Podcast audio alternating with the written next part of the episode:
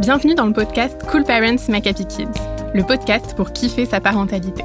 Je suis Anna Haiti et chaque semaine, j'ai le plaisir d'interviewer Charlotte Ducharme, coach, conférencière et auteure, qui vous partage ses réflexions et vous livre ses meilleures astuces, testées et approuvées.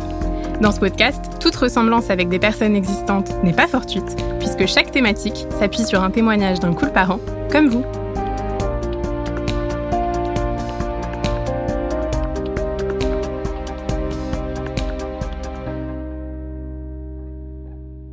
Cette semaine, on va parler du fameux Terrible Two. Cette période qui se situe à l'âge de 2 ans et qui est définie comme le passage pour l'enfant à un besoin fort d'autonomie qui tente de pousser toutes les limites auxquelles il fait face. Mais alors, ce Terrible Two est-il un passage obligatoire? Comment faire la différence entre ce qui est OK pour nous et ce qui ne l'est pas? On en discute avec le témoignage d'Hélène, maman de deux enfants de 5 et 2 ans. Hélène nous explique que depuis quelque temps, le comportement de son fils de 2 ans est compliqué à gérer au quotidien. Elle nous partage qu'il va avoir tendance à taper, à lancer des jouets, à ne rien écouter, à refuser tout sur tout, que ce soit le bain, les sorties, la routine du soir, etc. Elle nous dit qu'elle a beau essayer des choses, il est têtu et n'en fait qu'à sa tête. Elle nous explique également qu'il embête beaucoup sa sœur de 5 ans. Il la suit partout, veut tout le temps jouer avec elle et ne comprend pas quand elle lui dit non. Hélène nous dit qu'ils ressentent tous dans la famille du découragement et qu'ils appréhendent les moments ensemble avec lui. Elle nous confie également qu'elle avait envie d'un troisième enfant depuis toujours, mais que le comportement de son fils l'épuise et qu'elle finit par se dire qu'ils ne sont pas capables d'encaisser plus. Alors Charlotte, pour Hélène, on voit que euh, l'ensemble des situations euh, décrites correspondent donc bien au fameux euh, terrible tout. Est-ce que pour toi, c'est quelque chose qui existe bel et bien? Est-ce que c'est cet élément qui explique tout ce que traverse le fils d'Hélène? Alors c'est sûr que euh, aujourd'hui le terrible tout, euh, ça permet d'accepter un peu la situation pour les parents en disant c'est bon, c'est la crise des deux ans et puis c'est bon, c'est la crise des trois ans, la crise d'ado, etc. Mais je pense pas du tout que ce soit une fatalité cette crise et que pour moi ça vient plus d'une distorsion entre l'enfant qui était tout bébé et où en effet bah il décidait d'absolument rien, on le trimballait, il marchait pas, donc euh, voilà c'est on le donnait, on lui donnait à manger, on l'habillait, etc. Et là bah c'est devenu un un adulte, enfin un petit homme qui euh, bah, qui a des envies, qui a des besoins, qui euh, souhaite s'affirmer. Et ces envies, ces besoins sont souvent un peu différents de euh, nos besoins et de notre envie et de notre emploi du temps en tant qu'adulte. Et donc lui, bah, il va forcer pour bah, avoir une vie qui lui convient. Et le terrible tout se passe quand côté parent, eh ben les limites sont assez fortes et on n'a pas encore pris en compte le fait que bah, qu'on avait quelqu'un en face de nous qui avait ses propres besoins et on pouvait pas décider de tout pour lui. Et donc ça arrive en, clash parce que trop de limites, euh, il en peut plus et euh, on les bouge pas beaucoup et l'enfant lui il a besoin d'autre chose. Alors justement, pour toi, un enfant qui, euh, entre guillemets, ne veut pas faire ce qu'on lui demande, est-ce que c'est quelque chose de problématique ou pas? Mais tant mieux, enfin tant mieux. Ce qui est sûr, c'est que c'est hyper fatigant pour le parent. Et vraiment, je compatis Hélène avec ta situation.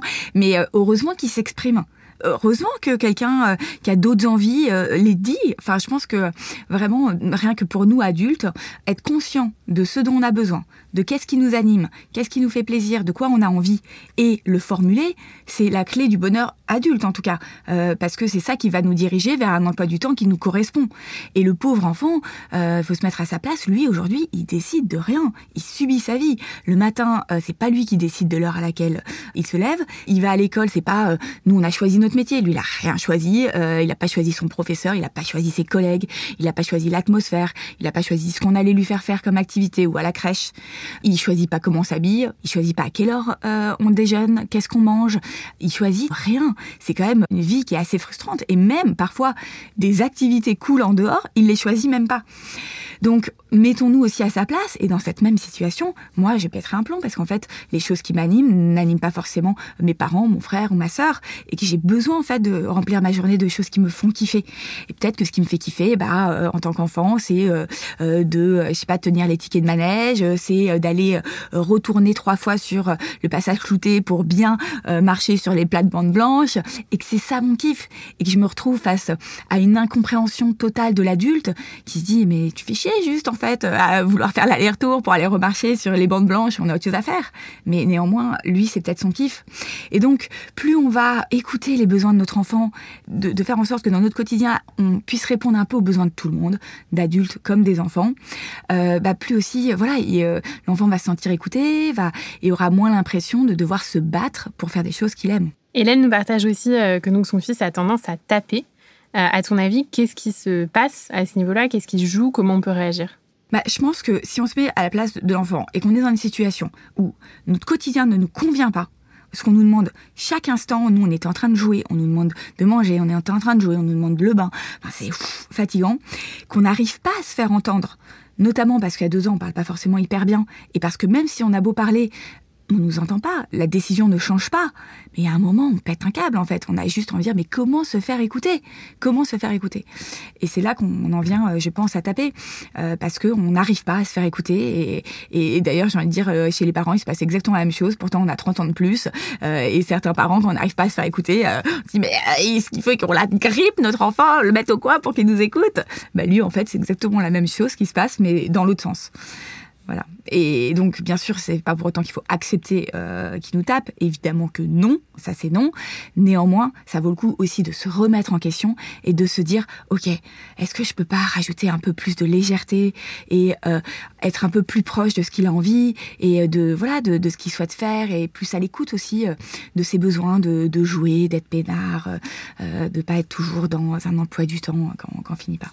Et alors justement, quand euh, la situation elle en vient à peser sur euh, tous les membres de la famille, dont les frères et sœurs, qu'est-ce qu'on qu'est-ce qu'on fait? Qu'est-ce qu'on peut faire? C'est quoi tes conseils là-dessus? Bah, Je pense que quand on arrive dans une situation comme ça qui est vraiment tendue, une des choses à faire, c'est aussi reprendre un peu, euh, respirer, c'est-à-dire essayer de voir si on peut pas confier l'enfant euh, deux jours aux grands-parents ou à un parrain, à une marraine, juste pour pouvoir respirer un peu.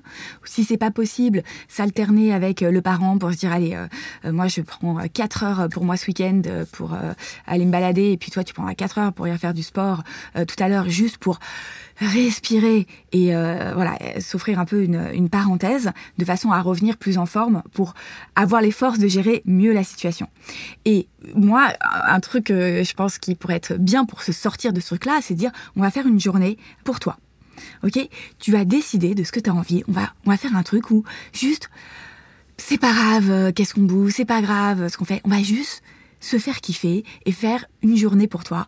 Dis-nous ce que tu as envie. Est-ce que tu veux, euh, voilà, on va prendre une pizza, que on passe la matinée dans le lit euh, à faire des guilis et, euh, et des batailles d'oreillers, que on aille juste au parc d'en bas parce que en fait t'as pas envie de prendre les transports, t'as pas envie de prendre la voiture et qu'on va être peinard et puis faire des jeux de société et jouer, jouer, jouer. Et rien qu'une journée comme ça, je suis certaine que les tensions, elles vont être, elles vont s'envoler. Alors bien sûr, on peut pas faire des journées comme ça tout le temps parce que nous aussi on a des besoins et qu'on a des choses à faire. Néanmoins, je pense offrir une journée, euh, voilà, de sas de décompression où euh, voilà, là on prend soin de lui, de se connecter à lui et il y a que ça qui compte, c'est de se connecter à lui et de jouer. Bah, c'est top. Ensuite, faire passer les petites contraintes du quotidien par le jeu avec un enfant de deux ans, ça fonctionne d'enfer. C'est dans le coaching mille et une astuces où euh, on donne des tas d'astuces de jeu pour tout. Bien sûr, il faut être en forme pour ça. Mais parfois, c'est c'est même pas un petit jeu, quoi. C'est juste faire parler une brosse à dents. J'en parlais dans un autre podcast. Et, ça change juste notre quotidien. Un enfant de deux ans, il aime rire, il aime le jeu. À partir du moment où on le prend par ce biais, franchement, tout roule. Mais pour ça, en effet, il faut, faut respirer. Et juste d'ailleurs, Hélène, par rapport à ton troisième enfant, euh, vraiment, je t'invite à ne pas suivre le schéma que tu t'es fixé, mais à te dire, OK, là en ce moment, je peux pas. Donc t'attends, t'attends trois ans, quatre ans, cinq ans, le jour où vraiment t'auras envie et que ton quotidien euh, pour avoir troisième enfant, c'est vraiment souvent euh, se mettre la tête dans le guidon que d'enchaîner comme ça quand on n'est pas toujours prêt en fait et disponible mentalement pour un troisième. Voilà. Merci beaucoup Charlotte. On retient donc euh, tes différentes idées. Donc euh, déjà la première étape euh, de respirer, de si on peut essayer de s'autoriser voilà des moments seuls ou des moments où l'enfant est gardé pour pouvoir sortir un peu la tête de l'eau. Cette idée aussi de la journée pour notre enfant où c'est lui qui décide les trucs qui vont vraiment lui faire plaisir. Et puis ne pas hésiter à user et abuser du jeu à fond pour rendre le quotidien un petit peu plus cool. Nous espérons que toutes ces belles idées t'auront plu et surtout qu'elles t'auront été utiles.